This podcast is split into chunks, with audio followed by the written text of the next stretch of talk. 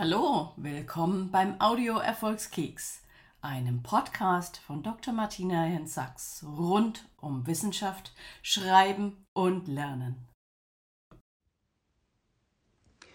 Ja, hallo, willkommen zum Erfolgskeks Podcast. Ähm, ja, gleich vorausgeschickt eine kleine Entschuldigung.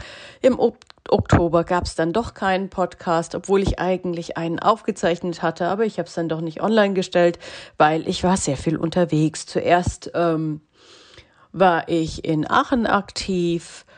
Das war ganz spannend, weil ich äh, parallel dazu die ganzen Studierenden durch die Stadt habe ziehen sehen, die eben ganz neu an der Uni ähm, in Aachen starten, an der RWTH. Und ähm, ja, das einen dann ähm, auf einen ähm, Satz zurückversetzt in die Zeit, an der man selbst neu war an der Uni. Und dieses Neusein an der Uni, das ist gar nicht so ohne, weil es gibt so viele Dinge zu beachten.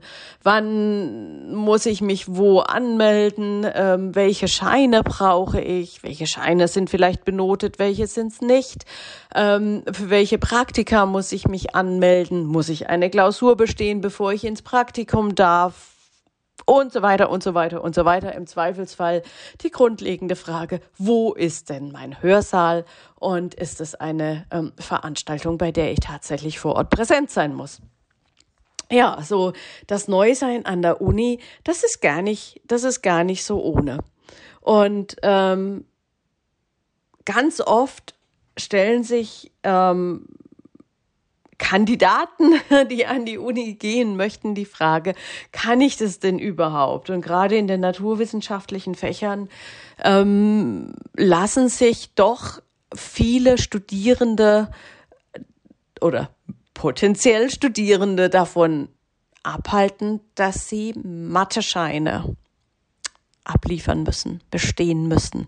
Und das passiert in der Regel in den ersten Semestern ähm, ob das jetzt Biologie, Biochemie, Chemie, welches naturwissenschaftliche Fach auch immer ist, sie haben Mathe-Scheine, die sich da irgendwie abliefern müssen und ganz, ganz viele Leute lassen sich dann davon abschrecken und sagen, nu, dann studiere ich doch lieber was betriebswirtschaftliches äh, weit gefehlt. also ich würde sagen, wenn man eine Skala aufmacht, wo brauche ich denn am meisten Mathe, sind es wahrscheinlich die Ingenieurswissenschaften, also Verfahrenstechniken und so weiter.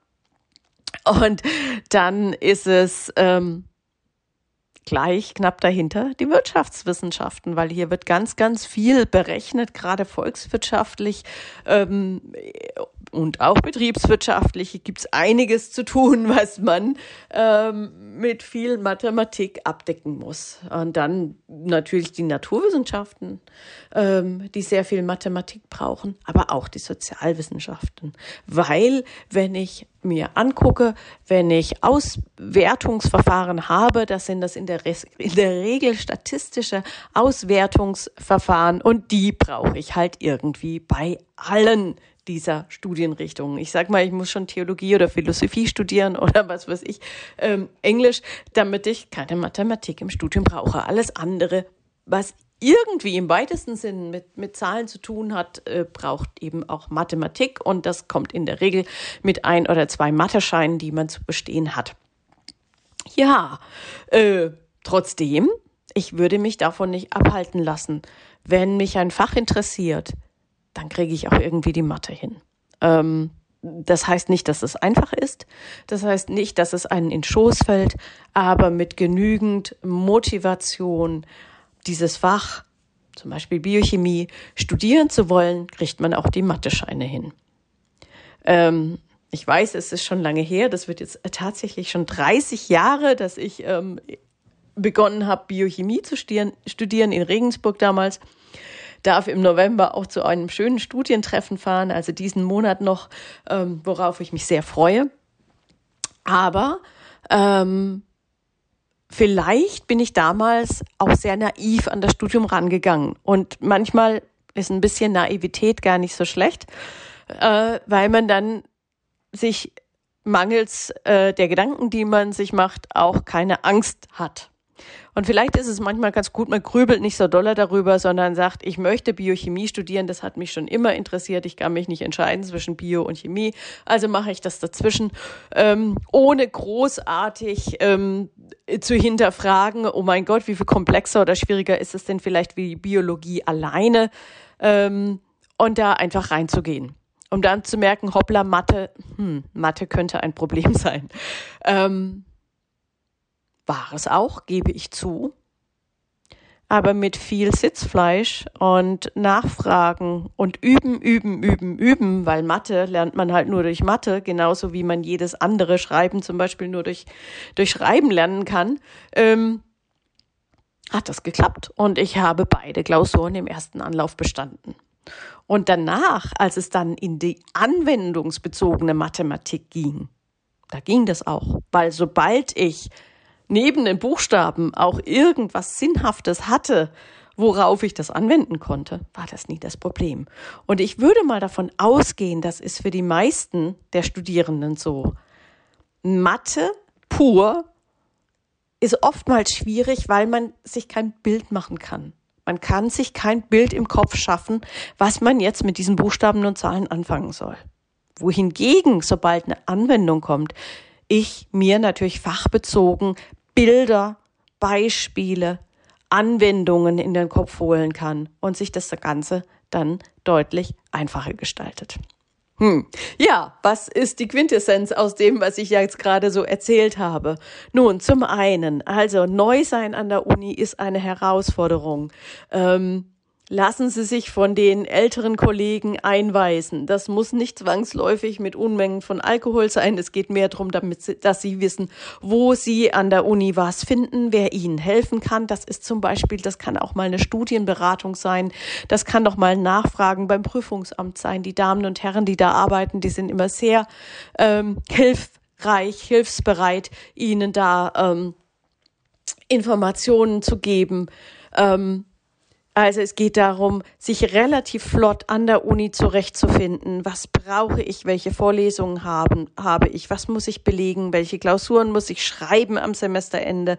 Möglichst früh diese Termine herauszufinden. Möglichst parallel die ganze Zeit während des Semesters mich vorzubereiten. Das heißt, zu den Vorlesungen zu gehen, die Vorlesungen nachzubereiten, so dass die Klausurvorbereitung, weil in der Regel, gerade in den naturwissenschaftlichen Fächer, Fächern, sind die Klausuren in der letzten Woche des Semesters oder in der ersten Woche der Semesterferien relativ gedrückt in einer, in einem kurzen Zeitrahmen zu schreiben. Das heißt also paralleles Vorbereiten schon während des Semesters ist absolut wichtig.